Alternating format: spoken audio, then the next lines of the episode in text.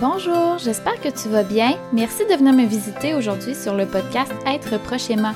Je m'appelle Roxane et aujourd'hui, je vais prendre un temps pour me présenter et présenter le podcast. Comme ça, tu vas savoir si ça convient à tes besoins. On va regarder ça ensemble dans quelques instants.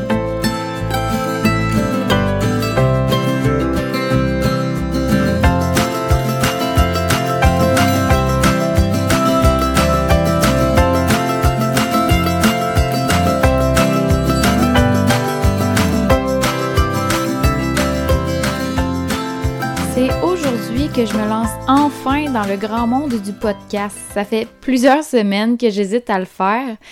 Je suis pas à l'aise de parler devant un écran et un micro, mais c'est un projet qui me tient vraiment à cœur. Donc je vais passer par-dessus cet inconfort, puis euh, je vais m'améliorer et apprendre un nouveau moyen de communication pour euh, vous donner de l'information.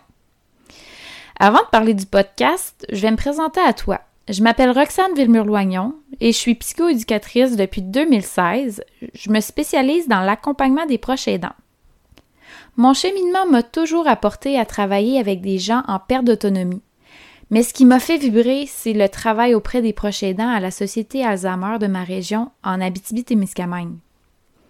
En intervenant auprès des proches aidants, je sens que je suis à ma place puis que je peux faire une différence dans leur vie. Mon rôle d'intervenante m'a permis d'offrir des formations et du soutien aux proches aidants. Puis ce qui m'a vraiment marqué, c'est l'épuisement puis le sentiment d'impuissance que certains d'entre eux pouvaient vivre dans leur rôle. Il y a même certains proches aidants qui m'ont nommé des difficultés à avoir accès à des services, d'où mon intérêt à te fournir des informations gratuites via ce média. Le podcast s'adresse principalement aux proches aidants de personnes vivant avec des troubles neurocognitifs.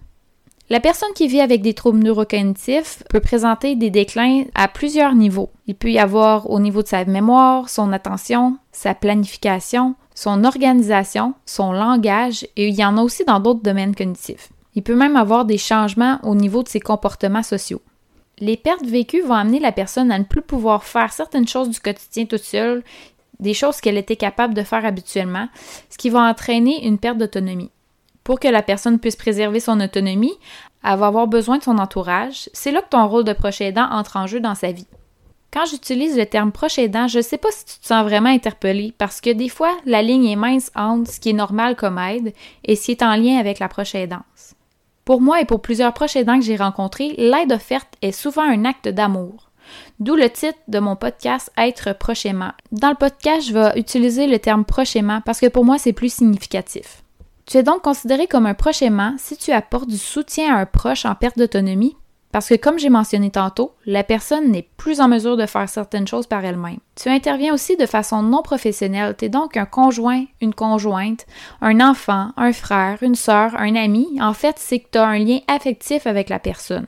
Tu offres ton aide en permettant à la personne de se déplacer d'un endroit à un autre, d'aller à ses rendez-vous médicaux, d'avoir des choses à manger sur sa table, d'avoir une maison propre, d'avoir des soins de base, des soins de vie, et aussi d'avoir un support émotionnel, un support moral. Si jamais tu hésites et que tu n'es pas certain de ton rôle auprès de la personne que t'aide, j'ai mis en lien le service téléphonique d'info aidant qui peut t'éclairer et t'informer à ce sujet. Lorsque je regarde les statistiques des proches aidants d'aînés, je vois que la majorité d'entre vous êtes âgés entre 45 et 65 ans et que vous ne vivez pas nécessairement avec la personne que vous aidez. Vous avez soit des enfants à la maison, vous travaillez, vous avez d'autres occupations, vous avez plusieurs parents à vous occuper. C'est pour cette raison que je considère que ton temps est extrêmement précieux car tu as beaucoup de choses à faire autres que ton rôle de prochainement. Peu importe le nombre d'heures que tu offres d'aide, ton temps est important. Je sais que tu as accès à une multitude d'informations sur Internet. Mais je ne sais pas si c'est vraiment facile de t'y retrouver parce qu'il y a beaucoup de guides, il y a beaucoup de sites qui ont été faits pour toi. C'est une des raisons qui m'ont amené à t'offrir gratuitement des épisodes d'environ 20 minutes, ce qui te permet de les écouter rapidement et peu importe où tu te trouves. Donc, tu es en train de marcher, tu es en voiture, tu es à la maison, il y a une possibilité d'écouter des épisodes. Un des sujets qui me tient énormément à cœur, c'est ton bien-être tu vas pouvoir trouver des informations relatives à ton rôle de prochainement pour mieux le définir, pour arriver à mettre certaines limites pour préserver ta santé et éviter l'épuisement à travers tout ce que tu dois accomplir au quotidien et à travers la pression que tu peux recevoir de l'entourage, de ton environnement. Je vais aussi décrire des outils, des formations, des approches innovantes qui sont accessibles pour toi. Et finalement, je vais faire des entrevues avec des personnes pouvant t'outiller en expliquant ce qu'ils peuvent t'apporter comme soutien et service. Là, je tiens à préciser que si tu te sens dépassé par ton rôle, c'est important de consulter des ressources de ta région pour évaluer ta situation, puis pour que tu obtiennes le soutien adéquat en fonction de ce que tu vis. Dans le lien que je t'ai dit que j'avais mis euh, pour info aidant, je te dirais que c'est une belle ressource aussi. Où est-ce que tu as par région des ressources disponibles? Maintenant, je t'invite à t'abonner à mon podcast pour voir lorsqu'il va y avoir des nouveaux épisodes qui vont sortir, puis aussi de le partager pour que je puisse informer et outiller le plus grand nombre de prochainement possible. Je te remercie vraiment pour ton écoute aujourd'hui, puis si tu as des questions, des commentaires ou des sujets que tu aimerais que j'aborde dans d'autres épisodes, tu peux toujours me contacter via ma page Facebook, Roxane Villemur-Loignon, psychoéducatrice.